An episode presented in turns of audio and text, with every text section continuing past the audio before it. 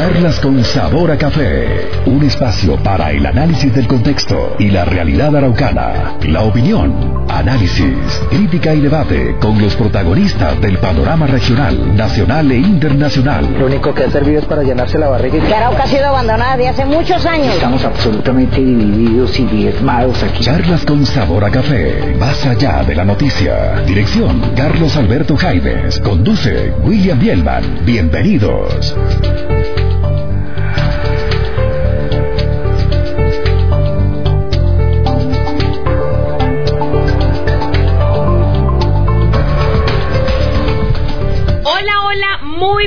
Muy, pero muy buenos días. Bienvenidos a este su programa de las mañanas en Arauca que se llama Charlas con sabor a café y que tenemos para todos ustedes, por supuesto, bajo el marco de la opinión, el análisis, la crítica y el debate de todos los temas de gran relevancia, no solamente en el departamento de Arauca, sino también de todos los alrededores. Hoy es 12 de mayo del 2020 y a las 7 y 38 minutos de la mañana damos comienzo a este programa de la mañana de hoy, por supuesto, con todos los hechos relevantes que ocurrieron un 12 de mayo en el mundo.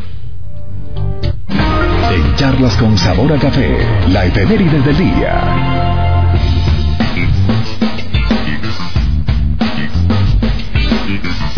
Hoy es el día 132 del año, quedan 233 días para que finalice el 2020. A los 48 años antes de Cristo, en la ciudad de Farsalia, Grecia, Julio César anota que ha visto anota que ha visto en el cielo una bola de fuego llameante, posiblemente un meteoro.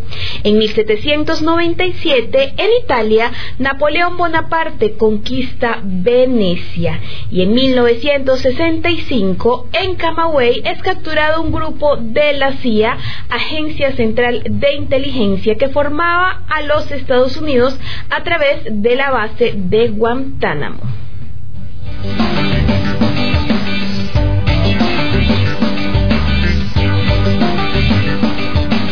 En 1982, en el santuario de Fátima, Portugal, se perpetra un atentado fallido contra el Papa Juan Pablo II.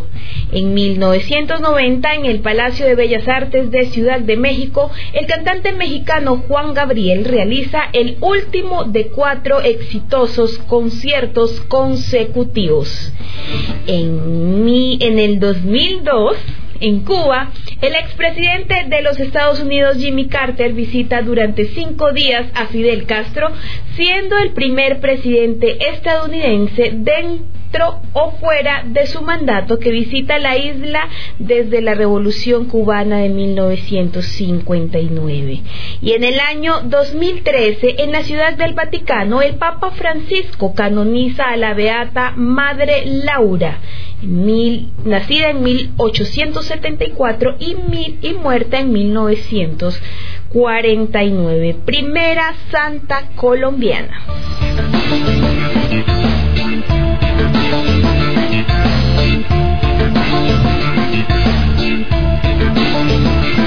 De hoy 12 de mayo son en el año 1930 Tiro Fijo, Manuel Marulanda Vélez, guerrillero colombiano, comandante de las FARC muerto en el 2008. Y en 1980 el cantante vallenato, cantautor colombiano Silvestre Dangon, todos los silvestristas hoy de fiesta, hoy 12 de mayo del 2020.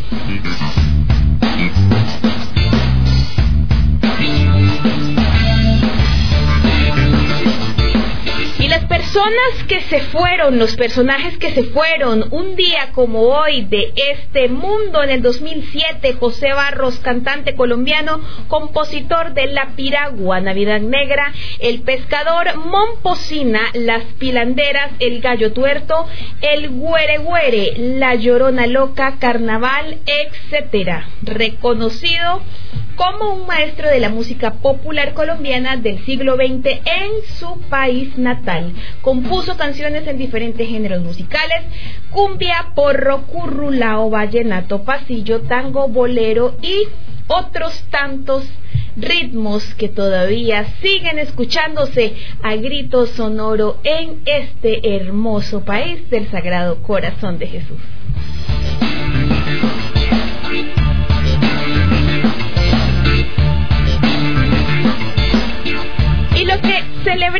Hoy, mi querido compañero Chia, Día Internacional de la Enfermera. Hoy para todas las enfermeras realmente un fuerte aplauso. Más que nunca su trabajo es resaltado, debe ser resaltado y por supuesto agradecido porque son ustedes los héroes que están poniendo el pecho a esta pandemia, a esta enfermedad y a algo que está poniendo en riesgo a todo el mundo. Mañana, mañana, día a día, sin ningún miedo, salen a luchar en contra de un enemigo silencioso, un enemigo que ataca por la espalda y ustedes lo han hecho con gallardía. Así que para todas las enfermeras, especialmente las del departamento de Arauca, un caluroso abrazo de parte de Meridiano 70, de Charlas con Sabor a Café y de todos los araucanos que les agradecemos a diario por esta gallarda labor. También hoy es el Día Internacional de la Fibromal, Fibromialgia y el Día Internacional de la Mujer Matemática.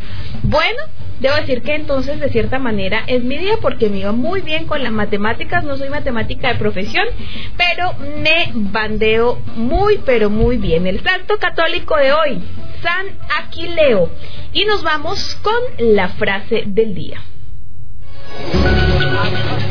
En charlas con sabor a café, la frase del día. Bueno, y esta frase del día, más que frase, es una estrofa de la canción del maestro José Barros. Y a mí sí que me encanta, yo creo, me le voy a medir a cantarla. Vamos a ver cómo me va, Chía. ¿Te parece? ¿Sí? Bueno, de una.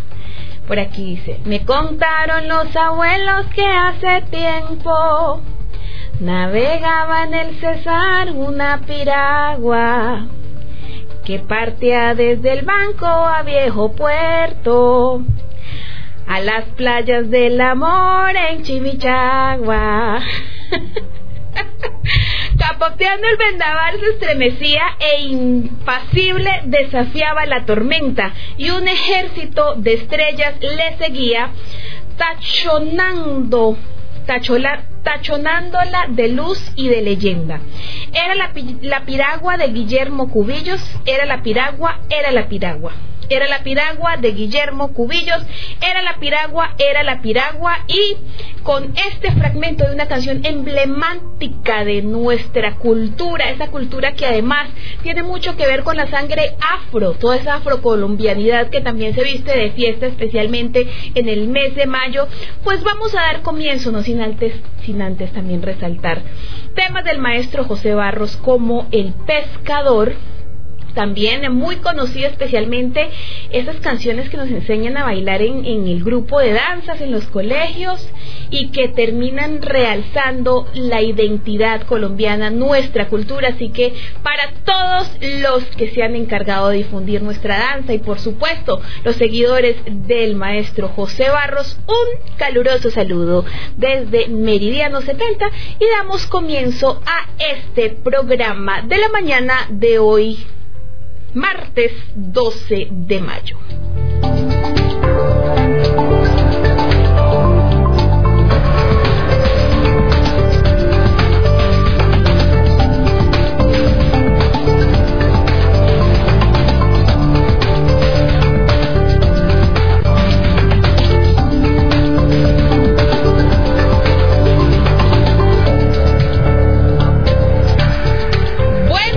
Compañero mientras don William Bielman termina de desayunar, yo voy a hacer un breve resumen de todos los hechos contundentes que han acontecido en el departamento de Arauca y que por supuesto tienen toda la atención de los araucanos.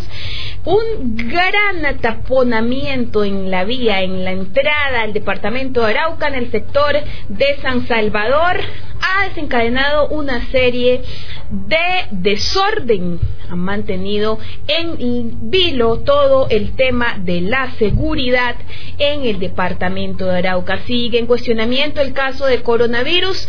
Aún esperamos la respuesta de los análisis que se hicieron, las 27 pruebas y el tema que nos tiene aquí en este programa y que será protagonista durante esta hora de opinión que tendremos en charla, la inseguridad y los robos constantes que se siguen presentando en Arauca capital. Especialmente hemos visto cómo roban de manera reiterativa incluso en los mismos lugares lugares céntricos lugares muy cercanos a la estación de policía central lo cual nos genera pues más sentimiento de inseguridad. Hace algunos días también señalábamos aquí en este programa el tema de la inseguridad de las personas en la calle, de los robos a mano armada, del asesinato del líder comunal Pedro Calderón y muchas situaciones que tenían los araucanos o siguen teniendo los araucanos en esta circunstancia de incertidumbre, de zozobra, de miedo,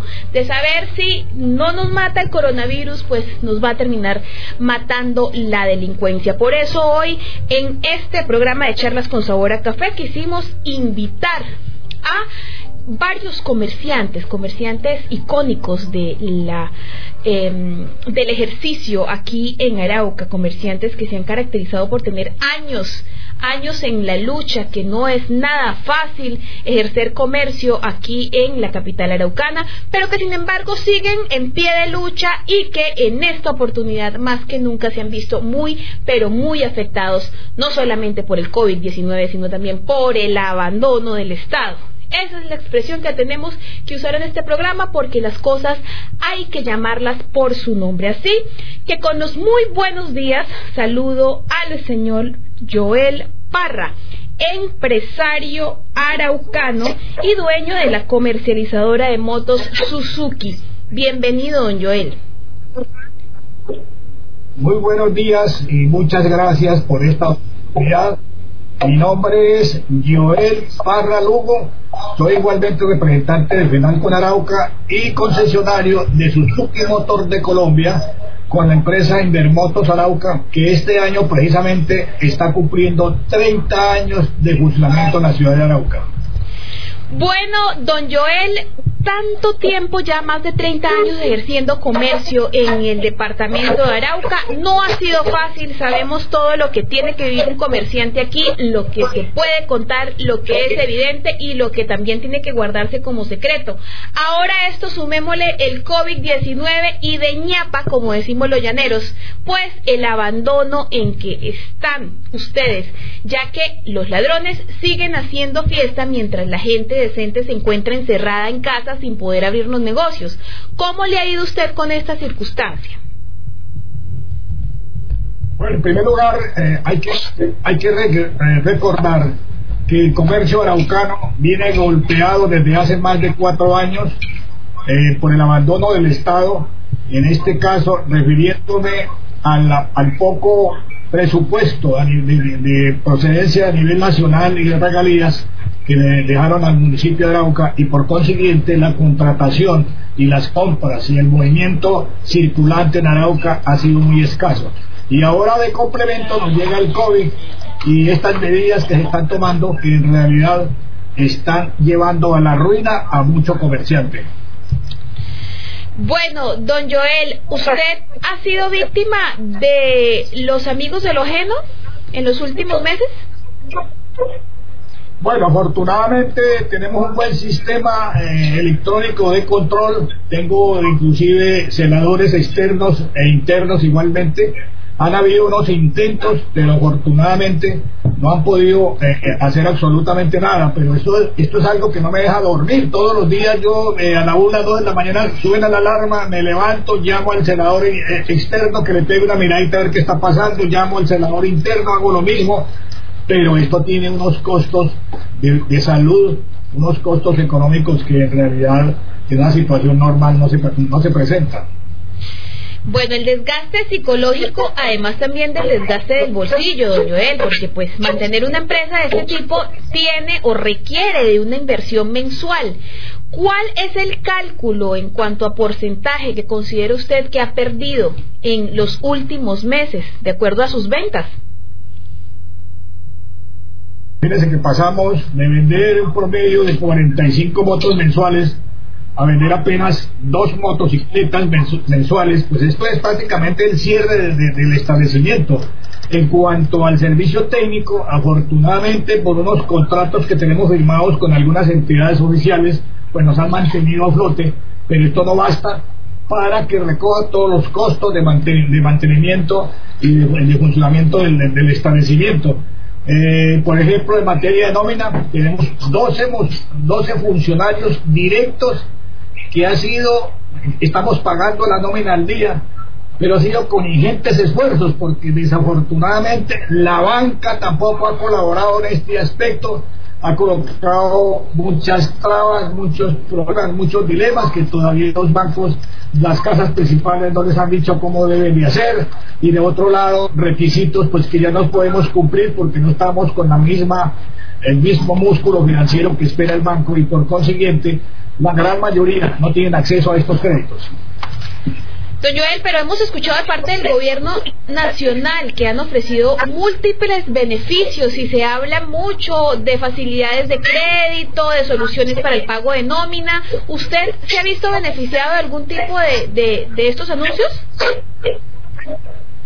Absolutamente de ninguno. Por ejemplo, el caso del pago de la nómina, pues Sí, son mucha bulla y todo, pero, por ejemplo, no dijeron ante qué ministerio o, entidad del orden nacional había que presentar esos documentos y mm, cuánto sería el retorno de esa, de, esa ayuda y por, y por medio de y, cuáles serían los medios. Eh, esto me dice que ya última hora salió, yo hoy no he revisado esa situación, pero sí sería una gran ayuda. Ese 40% del pago de las nóminas nos sirven a muchos que estamos sosteniendo a pulso con los ahorros, vendiendo otra serie de, activos para no cancelar a nuestros funcionarios, que en realidad sí sería peor la crisis que se presente en Arauca. Bueno, don Joel, la situación suya es la de muchísimos comerciantes en el departamento de Arauca, inclusive en el país. ¿Qué se calcula? ¿Qué se espera? ¿Ante qué entidad pueden ustedes acudir en medio de esta crisis económica que, por supuesto, no va a durar lo que dura la pandemia, sino por el contrario va a extenderse una vez esta se supere? Pues yo esperaría que el Duro Nacional eh, haga una evaluación de cómo están llegando esas ayudas, esos alivios financieros que verdaderamente eh, el gobierno nacional está haciendo un gran esfuerzo, lo comprendemos de esa manera, pero los bancos en algunas partes le están haciendo pistola al gobierno y con el cuentico ese de que no nos ha llegado todavía la instrucción de nuestra casa principal, nos mantienen cerradas las puertas. De igual manera, hay que, hay que revisar y no permitir que estos recursos de, descuentos financieros, que son muy beneficiosos, son un crédito en realidad de fomento, por ejemplo, créditos aprobados con el DTF más 2%, que eso no sale arriba del 6%. No entendemos por qué la banca lo sigue colocando al 12, al 14, al 16%, queriendo decir con esto que siguen haciendo negocio los bancos con estos recursos del gobierno que con mucho esfuerzo lo lo ha colocado para que beneficie a los sectores a los sectores productivos más golpeados, que es el comerciante, que es el productor que está precisamente en estas plazas de frontera. Bueno, don Joel, el análisis general de, la situación que hace usted desde el punto de vista del sector comercial, ¿cuál es? ¿En qué cree, en qué cree que ha fallado el gobierno, específicamente departamental y municipal, para poder sobrellevar una crisis como esta, que recordemos, pues usted ya dijo, venía desde hace tiempo? Bueno, en este momento con el asunto del COVID-19 eh, hay cosas que no se entienden. Por ejemplo, hay que entender que esta, esta, esta virosis del COVID-19 no es, no es nativo ni de Arauca ni de Colombia, esto viene importado desde la China y por consiguiente, si estamos, estábamos hasta hace muy poco eh, con cero eh, contaminación, ¿qué quiere decir? Pues que lo más importante era cuidar las fronteras del departamento y las fronteras del municipio, como también el aeropuerto y los terminales de transporte. Y entonces yo no entiendo cómo hay ruedas sueltas, cómo así que la occidental de Colombia o las compañías petroleras pueden dar cartas y autorizaciones para que entre gente sin, por encima de los controles de la mesa que debe que debe estar establecida, la mesa de mando unificado que la maneja el municipio de Arauca por orden del gobierno nacional. Esto no lo entiende absolutamente nadie. Lo más importante es controlar eso. Y yo no veo la fuerza pública controlando esa situación. Ni tampoco conozco el decreto de la política pública que le dé la instrucción y el ordenamiento a la fuerza pública para que controle esto. Don Joel, bienvenido. Eh, le saluda William Bielman con los buenos días. Eh, una de las inquietudes también a la problemática sumada en el cual está atravesando todo el gremio del comercio y empresarial en el departamento de Arauca va vinculado, bueno, además de ese ahogamiento financiero del cual la banca no ha querido brindar una mano amiga, sino que al contrario, pareciera que ir en contra de acabar todas las pequeñas y medianas empresas y grandes empresas en el departamento de Arauca. Pero sumado a esto, en la situación del departamento de la región con el conflicto armado, eh, la violencia, las extorsiones, ¿Cómo es la situación frente a este hecho? Porque hemos también conocido, mm, don Joel, sobre ese hostigamiento de grupos armados en contra de, la empresa araucana y el cual muchos se han visto perjudicados mediante el pago de extorsiones. ¿Usted cómo ve este eh, también impacto mm, que golpea al comerciante y empresario araucano en cuanto a este tema de los grupos armados organizados? Bueno, esto viene de vieja data, esto no es algo nuevo y, se sigue presentando. Yo, por ejemplo, el primero de febrero me retuvieron y me quitaron un camión de motos que venía desde Bogotá y a raíz de eso pues nos tocó prácticamente suspender este, este servicio de venta de motocicletas y en este momento no contamos con inventario por cuanto no hay una solución a este problema. A mí sí me gustaría en realidad que el gobierno nacional que las guerrillas se sentaran a dialogar sobre esto, porque es que la situación cada día es peor, más crítica y no habrá trabajo para mucha gente en Arauca y la situación económica y de orden público cada día va a ser peor. Sumado a esto, mm, don Joel, ¿usted cómo ha visto la voluntad tanto de las autoridades eh, civiles como de las autoridades de la fuerza pública, en este caso ejército, armada, policía, si se están reuniendo con los comerciantes, si están analizando estrategias o cada quien va por su lado sin llegar a ningún tipo de solución? No, esto cada quien va por su lado. En realidad, eso esa es una de las problemas de, la, de, Arauca, la descoordinación total que existe en este momento. Por ejemplo, el problema de la gente que viene de Venezuela, eh, que se están asentando en Arauca o que entran diariamente a las 2 de la mañana, hacen sus fechorías y se van luego. Eh, ya conocemos los homicidios que se están presentando, los robos, eh, los problemas igualmente de otra índole y no vemos por qué la fuerza pública no está en la, en la calle haciendo una vigilancia y una presencia que le dé a uno la seguridad y a los malandros les dé pues el temor de que pueden ser retenidos. Vemos cada día que el problema de las invasiones es cada día más grande y sobre todo de gente que viene de Venezuela causándonos aquí infinidad problemas.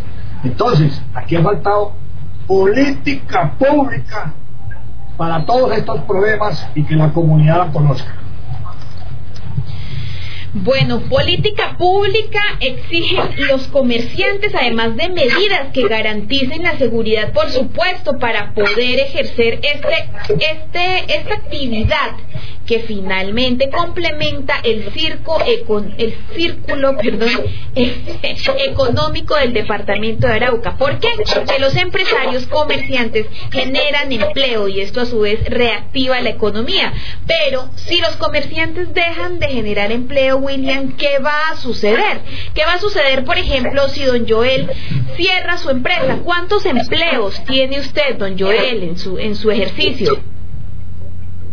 En este momento, empleos directos tenemos 12, pero indirectos tenemos infinidad.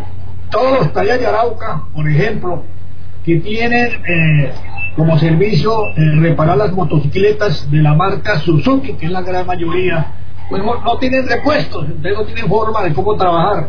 Entonces la, la, afectación es muy grande. Yo sí le pediría en realidad al gobierno nacional, al gobierno departamental y al gobierno municipal, digo, una reunión virtual donde podamos analizar todos estos problemas y que podamos participar y nos oigan, porque es que resulta que si el, los dueños y la gente en particular comerciantes que les afectan los problemas no participan, no va a haber ninguna solución a ningún problema. Y vuelvo e insisto, necesitamos una política pública que, trate todos estos problemas, empezando por el control que tiene que tener el departamento de Arauca y el municipio de Arauca. A mí me comenta, por ejemplo, que estos buses de este famoso eh, corredor humanitario que vienen desde el Ecuador, eh, entran a Arauca como Pedro por su casa y solamente en las caravanas de los buses, el último bus es el que trae la fuerza pública y los demás vienen desocupados y la gente se está bajando en todo el trayecto donde hay frontera, se están bajando y no sabemos si se están quedando o qué están haciendo por ahí esa gente y a quién están contaminando. Bueno, Joel, es la situación crítica. También queremos saber, bueno, eh, sobre esos acercamientos pocos o nulos por parte de la fuerza pública con el gremio del comercio, donde hemos también visto una policía fiscal y aduanera muy mm, visitante de los establecimientos comerciales legales, de ver que no tiene su factura, que, en qué falla, qué, qué producto no tiene eh, su registro y cosas por el estilo.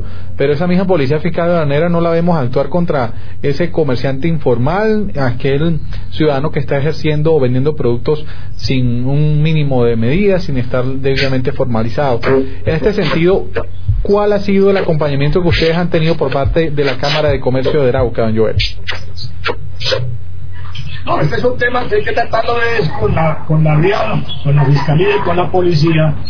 Y lamentablemente, aunque se le ha pedido en muchas reuniones que se han tenido en el pasado, que se active ese comité que hay, yo sé que lo hay en, las fronteras, para poder hablar de las medidas que deben de haber del control, del control al contrabando, desafortunadamente no se están realizando ¿Qué más que nosotros somos los que sabemos quién está metiendo contrabando, quién lo está vendiendo, de qué manera lo vende y, el daño que le están haciendo pues a todo, a todo el comercio americano esta clase de actividad?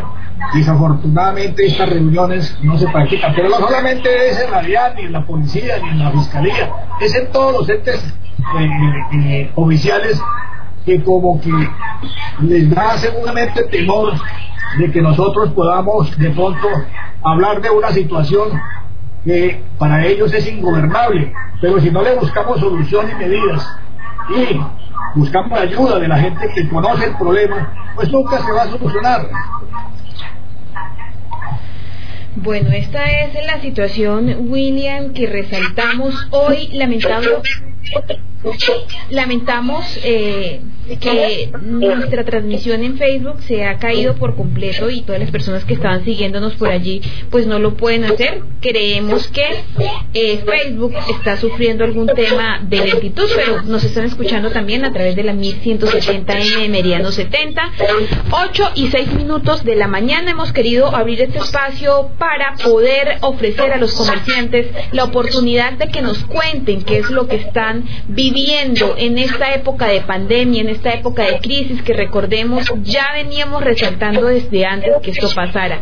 Es decir, ya existía un comercio que estaba flaqueante, existía un comercio que venía debilitado, no solamente por la falta de políticas públicas en función, en beneficio de este sector de la economía, sino también por el desgaste, las extorsiones, los robos y muchas otras cosas que terminan filtrando el ejercicio y evitando que se lleve a cabo de la mejor manera.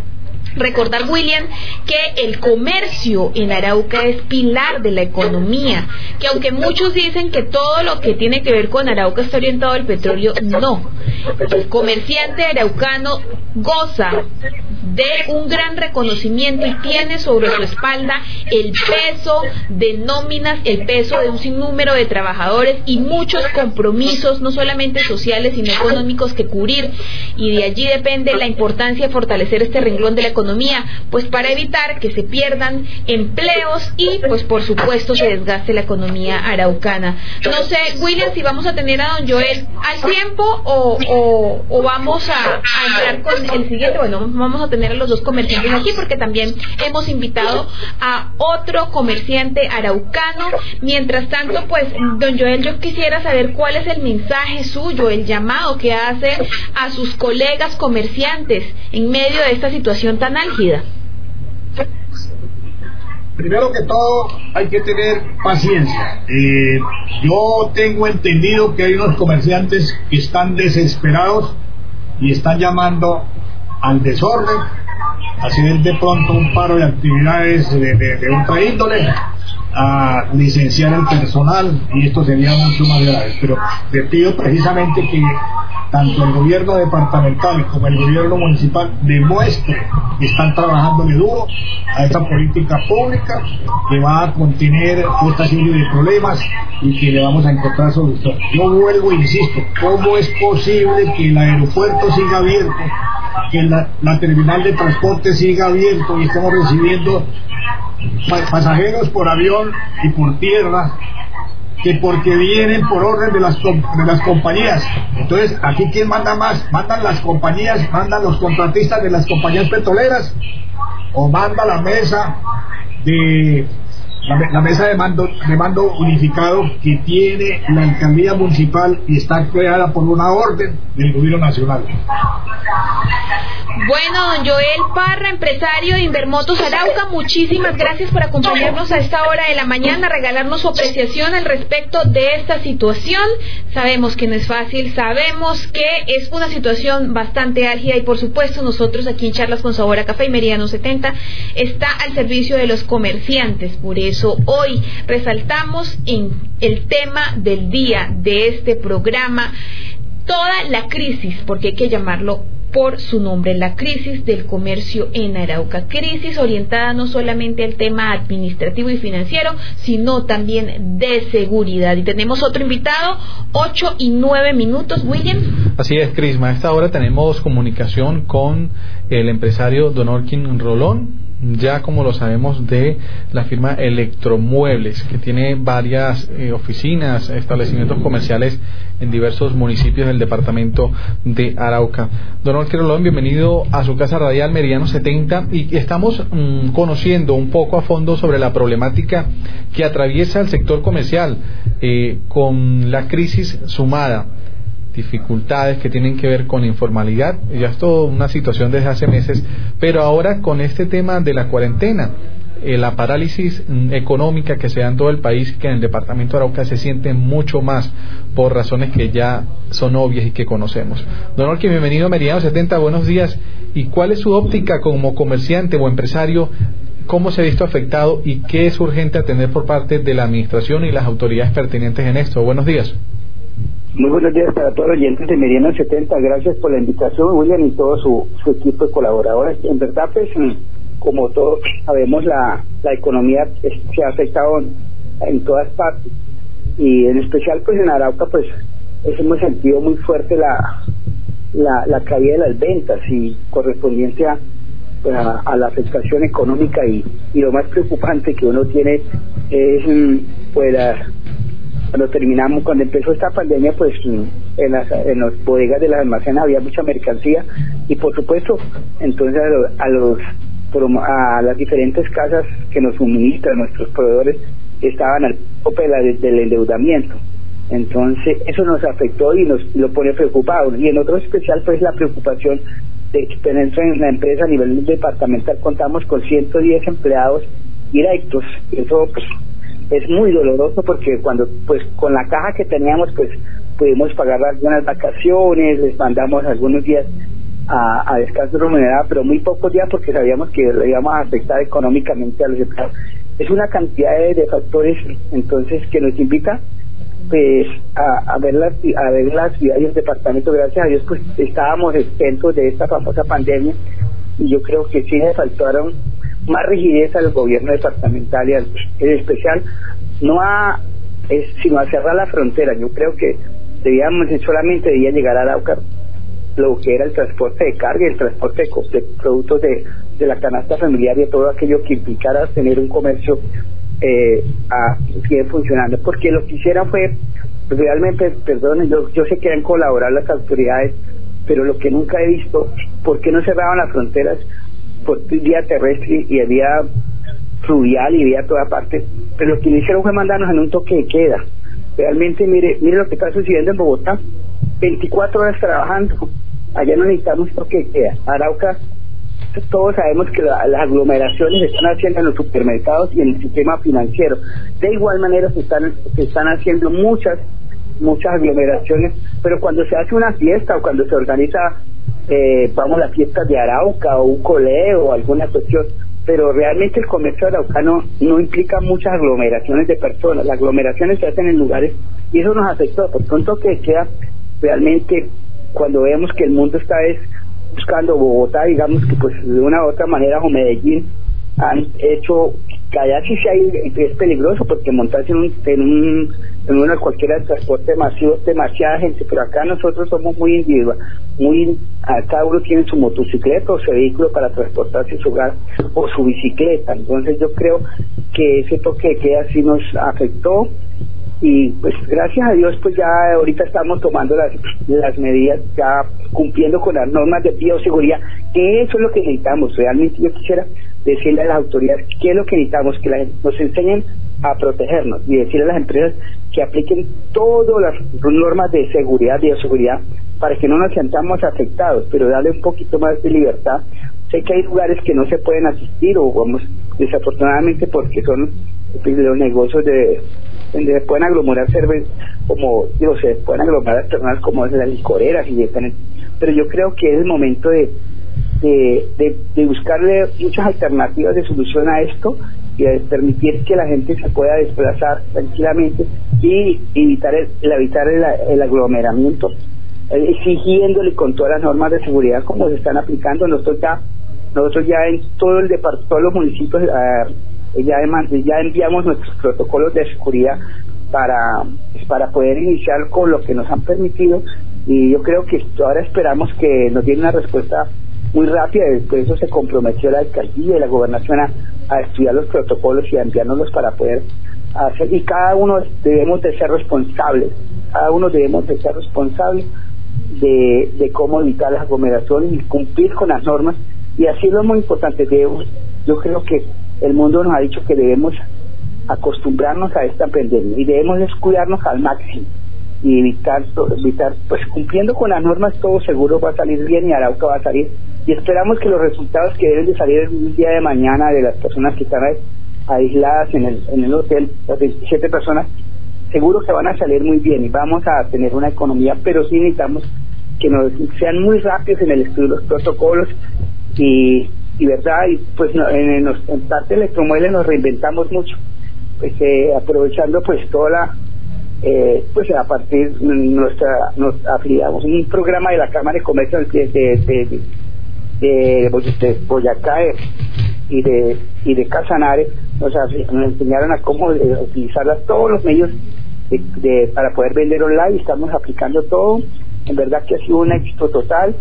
Y digamos nosotros no nos fuimos al piso con las ventas. Al menos hemos podido sostener, le pagamos los empleados, en este mes están funcionando con todas las normas de seguridad, todo el mundo está pendiente de poder atender los clientes que nos comunican por las diferentes formas de, de videollamadas, el tipo de WhatsApp empresarial y todas las cuestiones para poder llevar eso. Y creo que vamos a salir de esto vamos a ser muy fortalecidos y yo creo que hay que ponerle mucha energía positiva y esperar que el, pues, el gobierno departamental nos diga dejando un poquito más más más libres porque realmente ustedes un sábado y un domingo jugamos el sábado y el domingo nos, nos metemos en la casa y qué es lo que se han incrementado pues la venta de cerveza la venta de licores y pues los que no tenemos casa nos gastamos la platita tomando cerveza entonces yo creo que es hora de que repensemos la repensemos este este momento que está viviendo el mundo y, y Arauca pues con todos los cuidados que no vaya no nos vaya a pasar a la, como en el Amazonas pero en la frontera de, pues con Venezuela desafortunadamente pero aunque de pronto dice que en Venezuela hay menos pandemias que nosotros no sabemos porque no se sabe si la información que ellos han emitido después sea real pero creo que a los comerciantes araucanos debemos decirles que eh, vayan a la o lleven o manden, envíen esos protocolos de seguridad y, la, y a la alcaldía pues que nos colabore lo máximo posible para que nos, nos den el visto bueno de nuestros protocolos. Bueno, Don Orkin, además de, de, bueno toda esa actitud positiva muy muy importante que usted eh, le transmite a los araucanos y de verdad me parece maravilloso, muy muy importante resaltar y felicitarlo. Quiero preguntarle eh, ¿Ha sido usted víctima de la inseguridad en su negocio los últimos días? En verdad, pues que quiero decirle, le digo no, no porque eh, desde mucho tiempo atrás pues nosotros nos hemos mm, asegurado de tener más, nosotros tenemos más de 32 cámaras en, nuestros en nuestros en los locales aquí en Arauca. Y además pues tenemos mm, una vigilancia semi privada que es pues privada porque es un señor que nos cuida varios almacenes de la, la calle y, y, en verdad no hemos sido no hemos tenido ningún inconveniente de la inseguridad gracias a Dios en ninguno de los puntos que tenemos en Araco el de la el de la, de la calle 15 y acá el de la avenida Rondón. Estamos muy bien y, pues porque hemos se han invertido mucho dinero para tener una parte de seguridad y otra pues también les nos pagamos a una persona externa para que nos esté vigilando en la, a partir de las 6 de la, de la noche, 6 de PM a 5 de la mañana y, y pues con conversaciones con las autoridades que nos han dejado que esta persona siga cuidándonos en las horas de la noche. Bueno, Norkin, gracias por participar en esta oportunidad de charlas con Sabor a Café. Un mensaje final que quiera dejar a nuestra audiencia o qué solicitud le realiza tanto a la parte pública, en este caso las administraciones, como a la parte privada, a los bancos, para apoyarlos a ustedes, los empresarios? Pues eh, una de las grandes conclusiones que uno tiene es que a veces cuando uno está bien formalizado, porque eso a veces nos, nosotros necesitamos formalizarnos y eso no podemos aprovechar los beneficios que de una u otra manera manda el Estado. Yo creo que a los comerciantes es importante estar formalizados, estar en la, en la Cámara de Comercio registrados, y, y, tener un buen comportamiento pues, porque hay oportunidades. Pues, esto es una de las grandes ayudas que va a dar el gobierno, que es pagar, pues, son como pues, el 40% de un salario mínimo para empleados, pues eso nos va a ayudar bastante. Entonces, creemos que formalizarnos es muy importante. Decía del gobierno municipal, pues que eh, evalúe muy rápido los protocolos que se le están enviando para poder cumplir y a los comerciantes realmente mucha energía positiva, yo creo que el gobierno municipal y el departamental van a flexibilizar, pero si nosotros cumplimos con la norma de bioseguridad. Entonces, muy juiciosos en eso y, y realmente pues exigir, ¿no? Exigir que, que, nos ayuden. Yo creo que ya tenemos que aprender a que nos enseñen a cómo convivir con esta enfermedad. Y eso es aplicando todas las normas de seguridad que están establecidas en, en los diferentes formatos. Yo creo que y energía positiva porque Arauca pues es una sigue siendo un departamento mm, ganadero, agricultor, en la parte, entonces no vamos a, si nosotros nos fortalecemos, vamos a salir mucho más rápido que de Bogotá, digamos, que realmente son centros de aglomeración de muchas personas.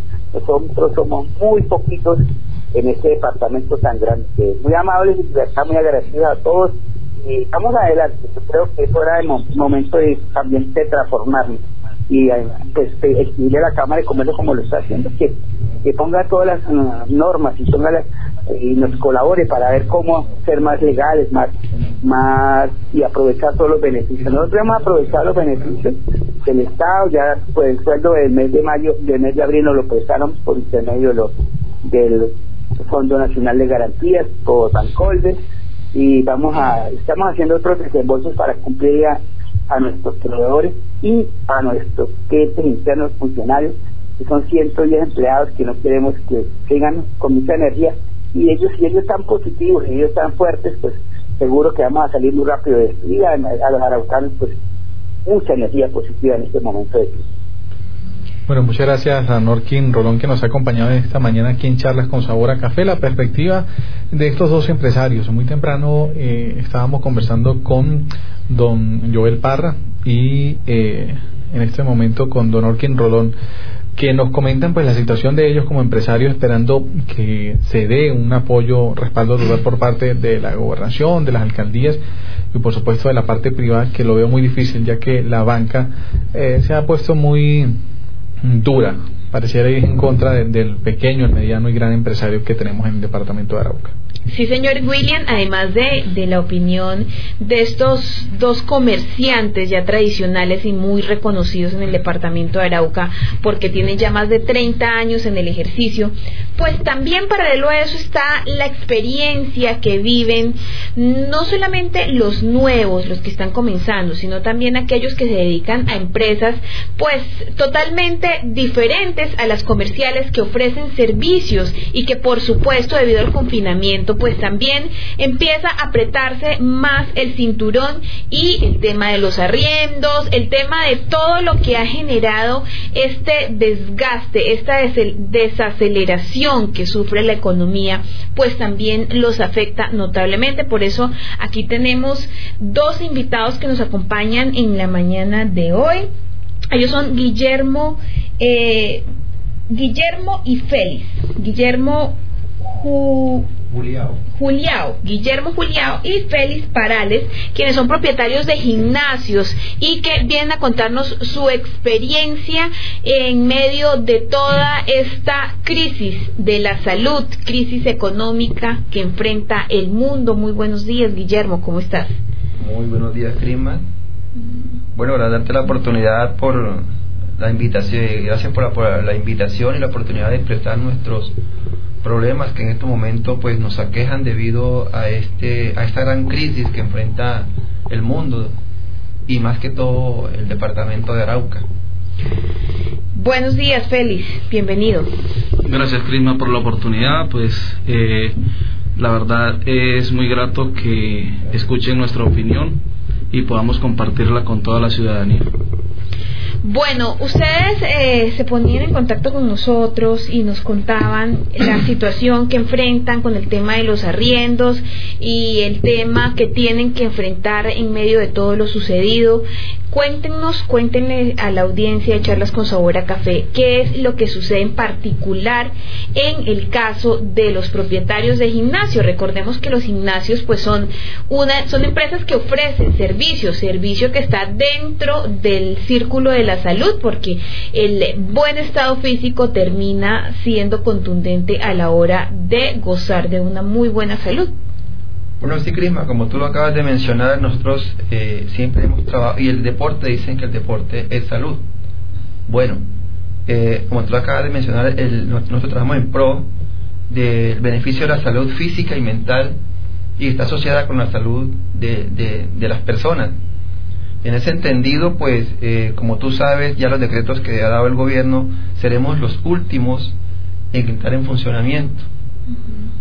Eh, de hecho, pues la preocupación que hoy día, en mi caso personal, me genera es el costo, el tema de los arriendos, porque tú sabes que es un local muy grande, yo tengo una eh, importante cantidad de maquinaria, el cual no puedo trasladar fácilmente. Si busco otro local, pues igual me tocaría correr con los canon de arrendamiento. Entonces, eh, mi pregunta en este momento es muy puntual debido al decreto 417 dictado por el Gobierno Nacional, donde decreta la ley de emergencia económica, social y ecológica, eh, estuve el día viernes porque me quería reunir con la gerente de la, Cámara de Comercio. Eh, bueno, ese día no se pudo porque tenía ocupaciones ella, me, agendaron una cita para ayer lunes a las 8 de la mañana y llamé a primera hora y me dicen que no se puede porque además iba a la reunión con el alcalde y que no se puede ya personalmente, que tiene que ser virtual. Y mi inquietud era preguntarle a qué tenemos derecho los pequeños microempresarios, esos que hemos forjado unas empresas a pulso, porque yo puedo decirlo en mi caso personal, nunca he tenido la ayuda de un político o del gobierno nacional ni local. Entonces yo mi empresa la forjé con, con empeño, con disciplina, la que me ha caracterizado siempre. Y mi preocupación es que en estos momentos ya debo dos meses de arriendo, más unos empleados que no pude pagar, más eh, recibos de servicios públicos. Sumado a eso, mi, mi alimentación diaria, la mía y de mi familia, ya que pues los ahorros que tenía pues ya prácticamente se acabaron y pues al no producir. El otro tema es lo de la Cámara de Comercio. Yo quería preguntar a la, directora de la Cámara de Comercio porque sé que extendieron un plazo para esa, ese pago de la renovación. Pero, como le digo una carta que voy a radicar el día de hoy a, a ella, eh, si, no, si bien entiendo hasta julio, si no estoy mal. Pero en ese caso, en mi caso puntual, si son 18 meses que se nos, se nos, no se nos permite producir, ¿de dónde voy a sacar yo dinero para hacer renovación? Si no lo va a haber. Bueno, de acuerdo al decreto y lo que se ha hecho hasta hoy, más o menos cuándo pueden volver a abrir las puertas de los gimnasios en Colombia. Bueno, como te digo, lo que yo he leído y lo que me mandaron a mi WhatsApp, el decreto nacional dice que son máximo mínimo 18 meses. O sea que ya llevamos dos, serían 16 meses. Estamos hablando de año y medio. Exacto. Año y medio en el que ustedes pues no van a poder producir, van a tener que cerrar las puertas de, del negocio y pues dónde guardan las máquinas. Más o menos, eh, ¿cuántas máquinas tiene, tienes tú y, en qué espacio se acomodan? Bueno, yo tengo un promedio de máquinas como de 80 máquinas Tú sabes que son máquinas grandes, máquinas de alto tráfico, tráfico pesado. Y pues eso al, al trasladarla genera desarme, el costo del transporte y todas esas cuestiones, pues es, es muy, muy costoso y aparte muy incómodo. Y como te digo, en, en, un caso de que el niño me diga, hermano, entregue mi local, yo tendría que hacerlo, porque él está en todo su derecho. Y el gobierno no lo puede obligar a que me tenga ahí sin yo pagarle un mes de arriendo eso implica que yo tendré que buscar otro local, porque a mi casa no las puedo meter, no me caben. Otro local más pequeño, de menos costo, pero igual tendría que pagar y por adelantado. También generaría a que esas máquinas entren en un deterioro por humedad, por desuso, por todo, y se me desgasten, se me dañen.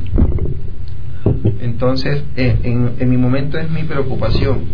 Es más, eh, muchas veces el gobierno, digamos, local, a uno lo, lo hace a un lado porque de pronto uno con el esfuerzo de muchos años ha logrado tener una vivienda digna. No digo que sea lujosa, pero sí digna. Entonces, en el momento, a mí el gobierno nacional ni local me ha dado una ayuda o se ha acercado a decirme, usted necesita. No.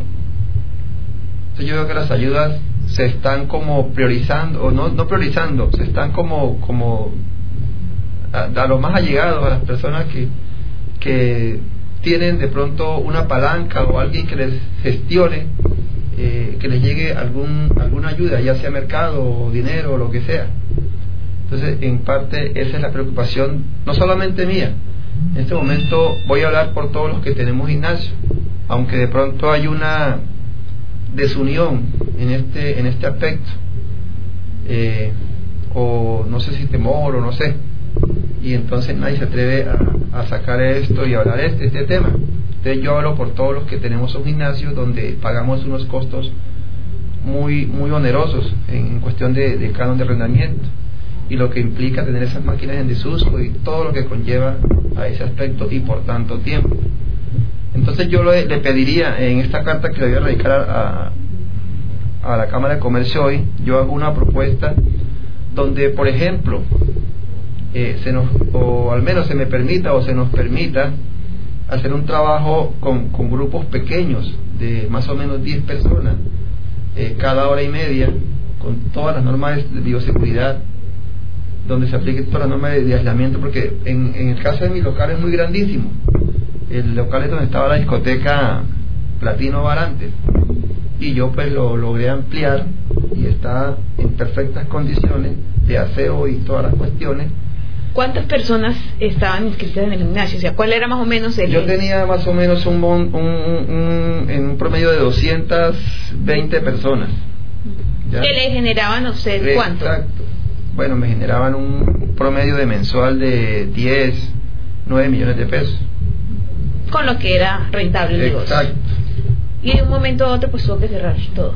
Sí, como le dije yo que días que llamé a Capital y hablaba con un exdiputado y le comentaba el tema.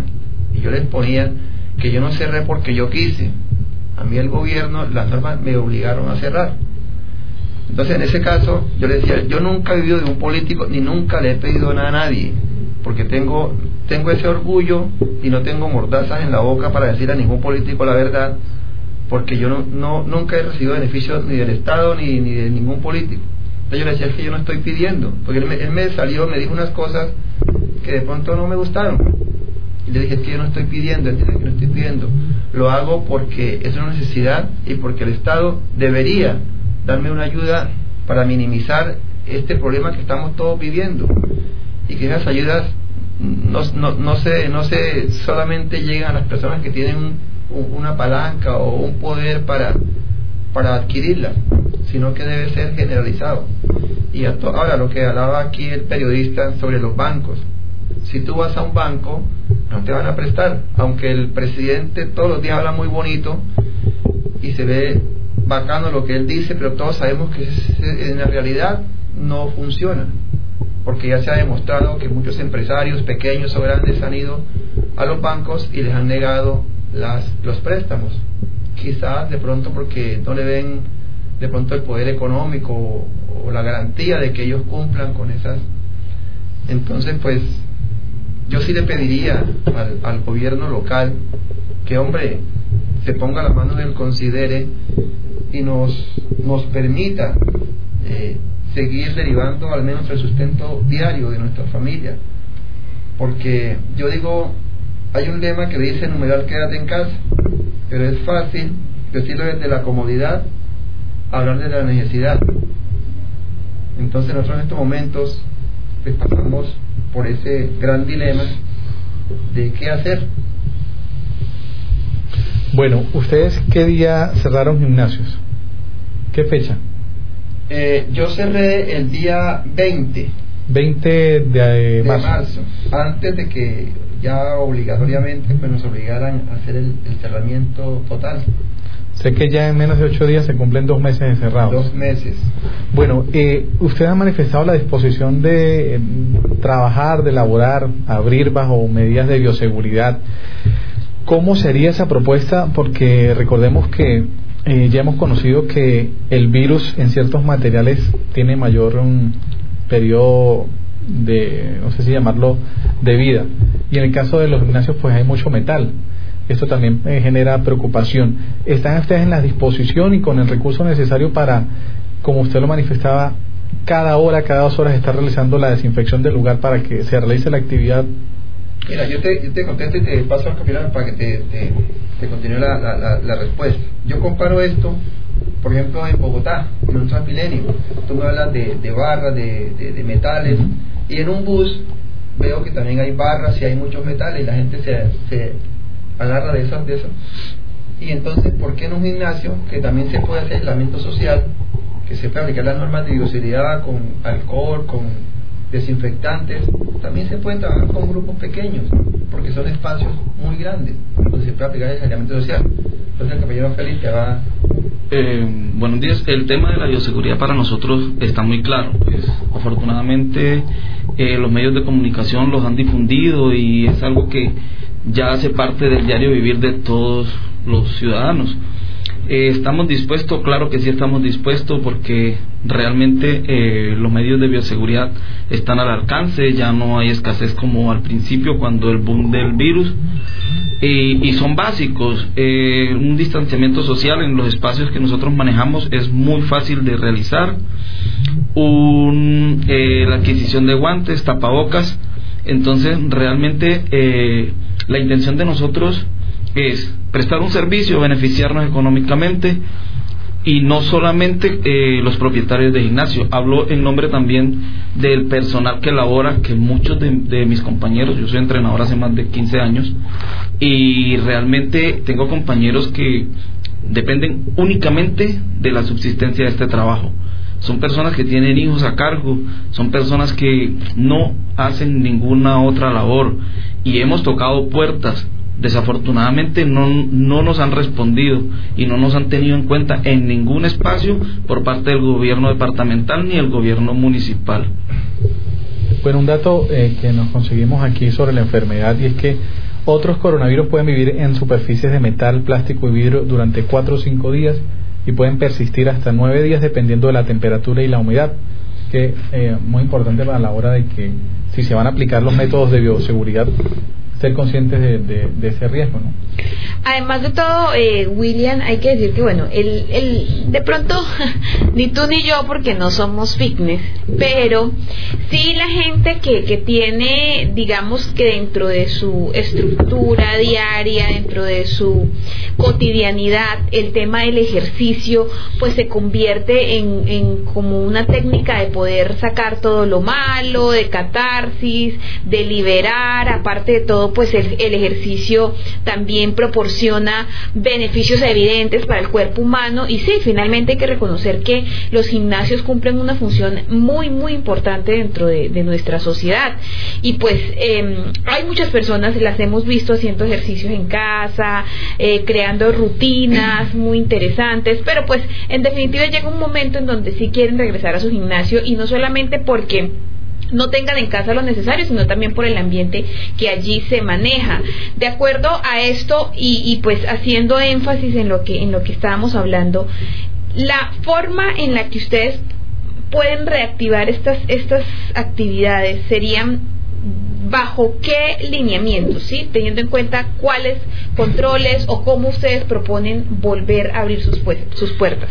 Mm, mira, eh, la disposición de nosotros es basado en los lineamientos de gobierno, pues hay muchas políticas, por eso nosotros queríamos sentarnos con el alcalde, que en este caso pues para nuestro municipio es la primera autoridad, y hablar con él ha sido imposible, pasamos oficio a la Secretaría de Deportes, pero no nos han respondido, porque es que se pueden fijar controles y son muy fáciles, nosotros manejamos listados de personas, se puede aplicar pico y cédula, se puede aplicar como la forma que ellos nos dispongan a nosotros la norma, nosotros la acatamos. Lo importante es que nos permitan laborar. Mira, este, una de las, cuestiones que siempre a mí me ha caracterizado en base a mi disciplina y sentido de pertenencia por lo que hago y por lo que hago y por lo que tengo, es que en mi gimnasio siempre, siempre ha sido una constante y lo quise implementar como, como un método de, de prevención siempre, es que yo en mi gimnasio siempre exijo el uso de la toalla personal. Tengo eh, como ocho aspersores con alcohol, siempre los he tenido y les exijo a los usuarios que cada vez que, que antes de todo esto, ¿no? Hace tres años atrás, vengo con ese, con ese método y a mucha gente de pronto en el momento no les incomodaba, no les gustaba, decían que yo, disculpen la palabra, jodía mucho, que yo era muy mamón por ese tema porque yo les exigía que cada vez que usaran un banco lo limpiaran con alcohol para que no quedara ese sudor porque eso genera ácaro y todo lo, lo concerniente. Mucha gente en ese momento lo veía mal y mucha gente se iba de mi gimnasio porque les exigía siempre esa disciplina. ¿Ya? Entonces yo tengo unas toallas en, cada banco para que cada, cada persona haga limpieza del banco porque también es incómodo que uno use un banco ya sudado usado, entonces siempre he exigido eso. Y en este momento puntuales con más vehemencia se va a aplicar y se va a exigir y ya las personas de pronto lo han entendido que no es que uno no lo hacía por de pronto por amargarles la vida no.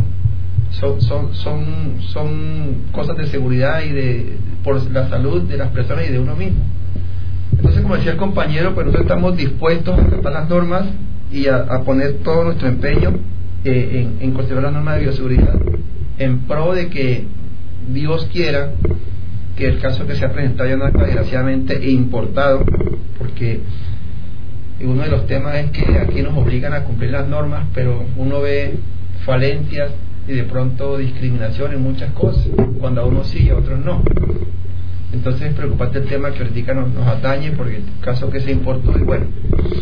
Pero ya teniendo más cuidado en ese aspecto y siendo más precavido, eh, nosotros sí podríamos garantizar, como decía el compañero, eh, por cédula o por grupos pequeños, de 5 o 10 personas cada dos horas, ya donde un, grupo salga, se desinfectó los, aparatos y todo, y venden al otro grupo y así sucesivamente, porque los, como los espacios que manejamos son demasiado amplios y se puede aplicar distanciamiento social.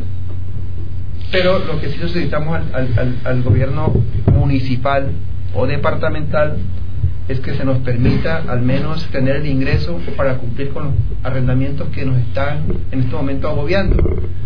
Y que como va a ser mucho tiempo, porque posición nacional, ahora, el, el gobierno eh, le dio vía libre a los gobernantes locales como alcaldes o gobernadores para que ellos sean quienes dictaminen en su municipio qué se puede hacer y qué no se puede hacer. Entonces, en ese entendido, pues nosotros le pedimos al gobierno municipal ser tenidos en cuenta para que así aliviane este desespero, porque ya se entra en un desespero, ya no es preocupación, ya es desespero por la crisis que ya estamos en estos momentos viviendo.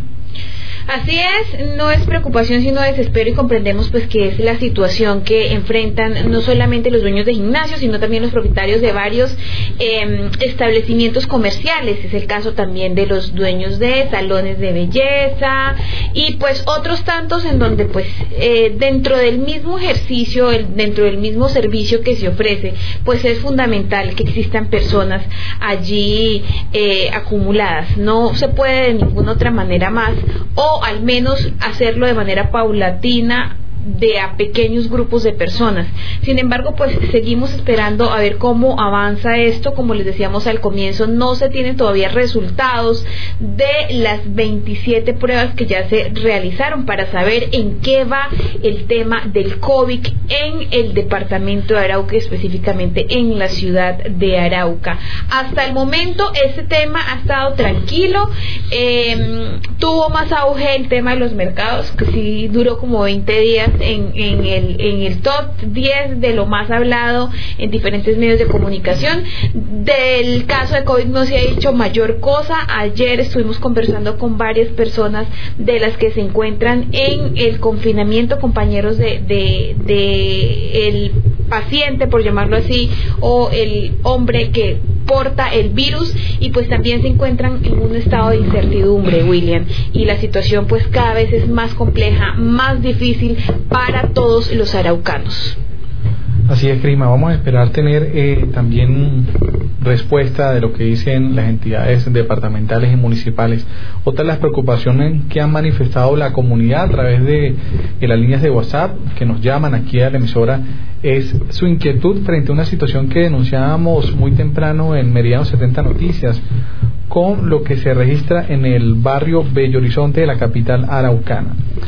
Ha denunciado la presidenta, presidenta de ese sector que han llegado ciudadanos ecuatorianos que salen a la calle como sin nada y que no han sido sometidos a algún tipo de eh, desinfección, proceso de desinfección desde que llegaron, ha manifestado la presidenta del barrio Bello Horizonte, la señora Doris Gras, que se ha llamado a la unidad de salud, a la policía y no les contestan los teléfonos. En una oportunidad que les atendieron, dijo la unidad de salud que no podían hacer ningún tipo de procedimiento si no estaba el personero del municipio de Arauca. Una información errada porque hemos conocido que ellos deben actuar bajo la autonomía y más atendiendo a estas contingencias que se vienen presentando en el país y en el departamento de Arauca cuando se busca hacer prevención en este sentido.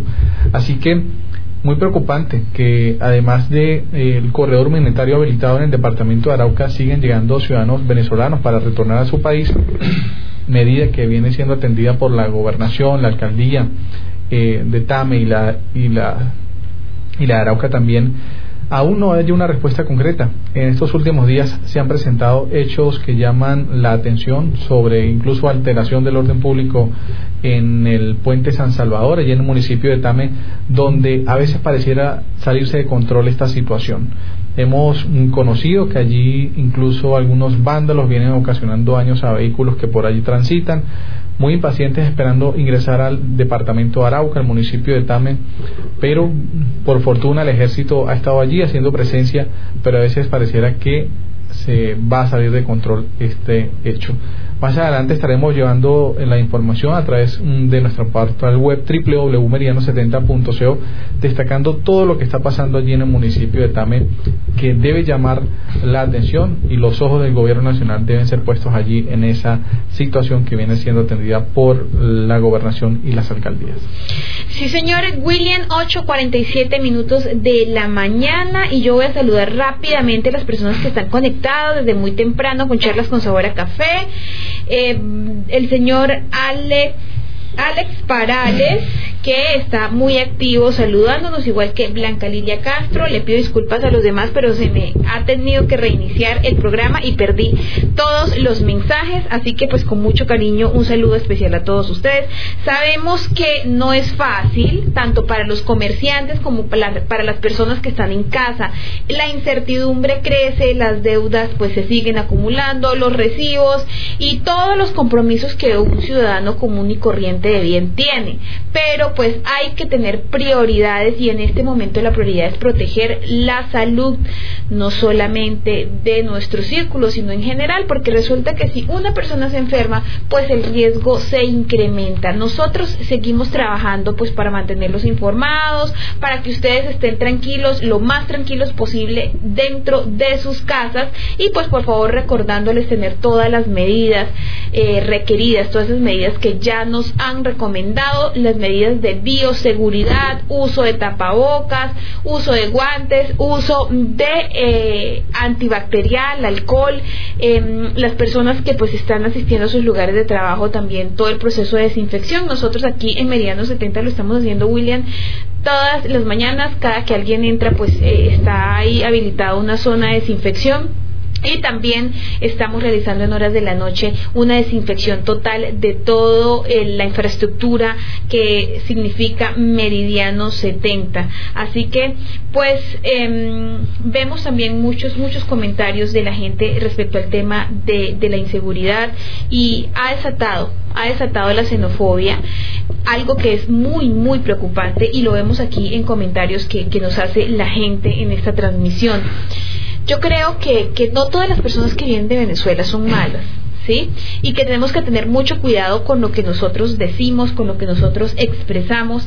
Y pues lamentablemente, también hay que decirlo, gran parte de los robos y de las circunstancias relacionadas con la inseguridad y los daños, pues sí, los han hecho personas del extranjero, personas venezolanas, pero eso no quiere decir que tengamos que salir a la calle a insultar, a correr, a maltratar a las personas que no tienen la culpa de lo que nos está sucediendo.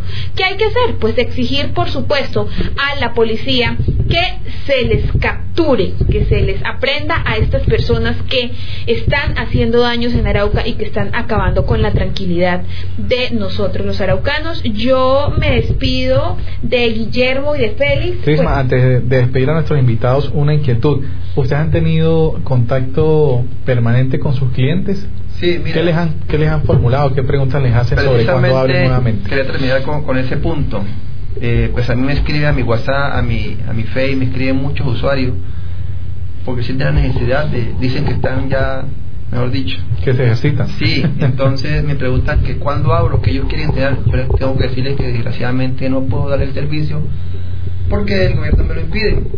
Y lo que decía Cris Moritica, eh, hacer ejercicio en tu casa no es igual porque no hay el entorno, no hay esa motivación que se ve en un espacio como un gimnasio, no hay esa motivación.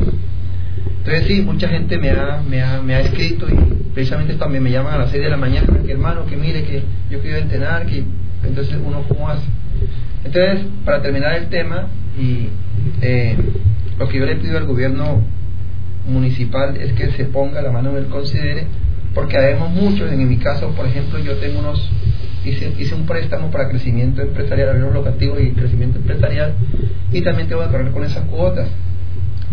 Entonces, pues, que se nos permita de alguna manera eh, eh, abrir nuestros negocios y bueno, nos disponemos a, a, los que ellos eh, nos impongan, ya porque entendemos que es necesario y como decía Crisma, debemos todos cuidarnos. Entonces, el compañero Félix pues terminará la, la acotación. Además que pues los usuarios eh, no hemos perdido el contacto porque nosotros en este momento tampoco podemos dejar solo a los usuarios y uno trata de ayudarlos con sus rutinas en casa y todo ese cuento, pero ellos ya están adaptados y nos hemos atrevido pues a pedirle ayuda y que nos dejen abrir porque ellos están dispuestos a acogerse a las medidas y a las normas que, que se impongan porque realmente pues del 100% de los usuarios uno sabe que un 40% es dedicado de tiempo completo a esto y mantiene su cuerpo y, y sus saludes en el gimnasio, que es el espacio más adecuado. Ahora mira, de antes, para terminar ya de antes, cuando yo, yo puedo decir que fui el pionero de esto en Arauca, cuando yo llegué aquí a Arauca esto no lo había. Yo era un muchacho flaquito y bueno, y empecé porque esto siempre me ha gustado. Y antes se veía como, como una vanidad pero hoy en día se ha entendido que es por salud, más que todo por salud que se debe practicar cualquier clase de deporte.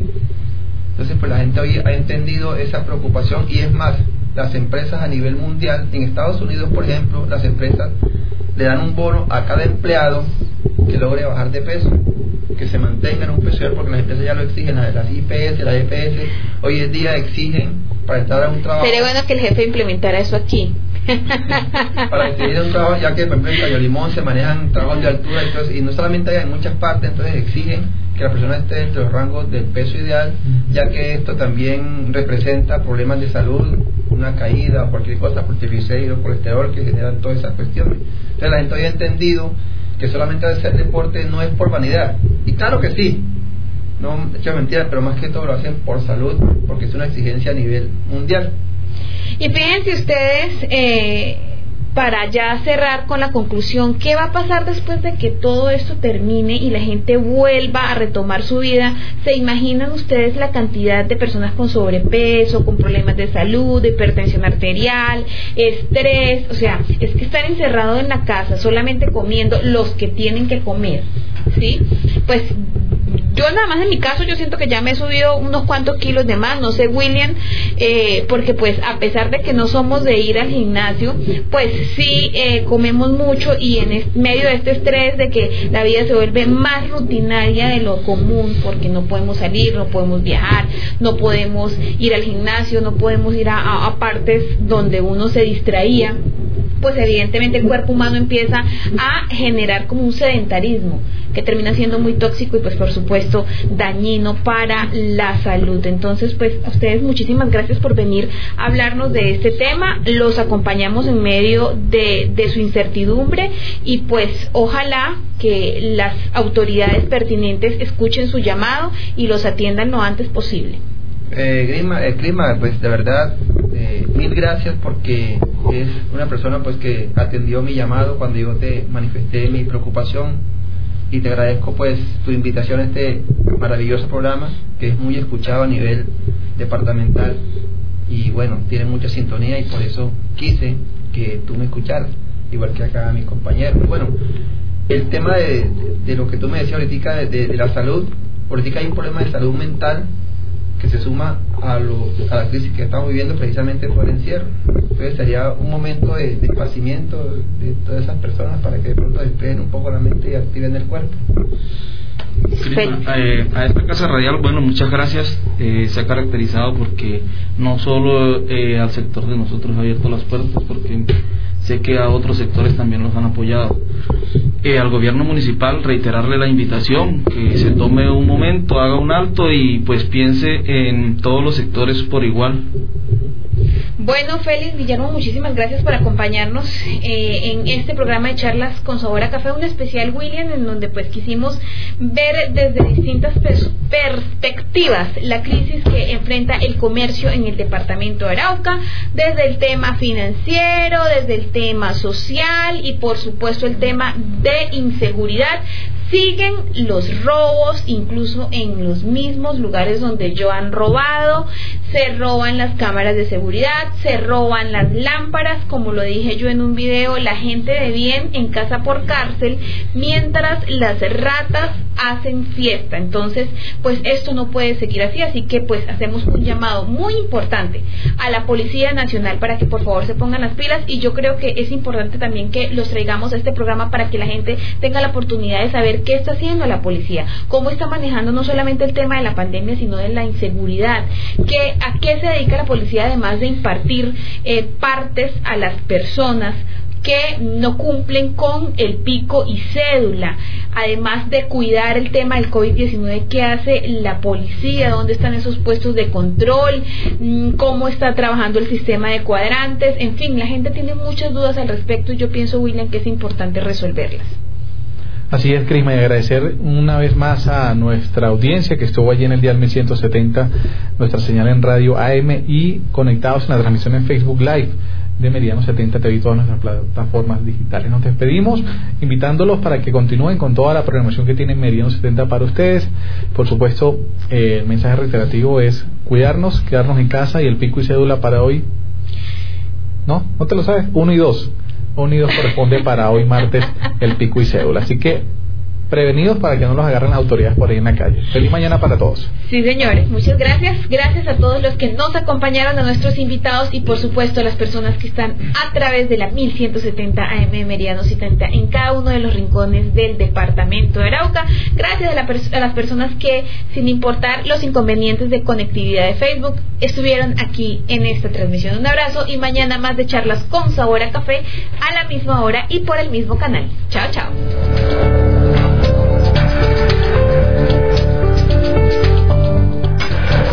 Charlas con sabor a café. Un espacio para el análisis del contexto y la realidad araucana. La opinión, análisis, crítica y debate con los protagonistas del panorama regional, nacional e internacional. Lo único que ha servido es para llenarse la barriga. Que Arauca ha sido abandonada desde hace muchos años. Estamos absolutamente divididos y diezmados aquí. Charlas con sabor a café. Más allá de la noticia. Dirección, Carlos Alberto Jaimes. Conduce, William Bielman. Bienvenidos.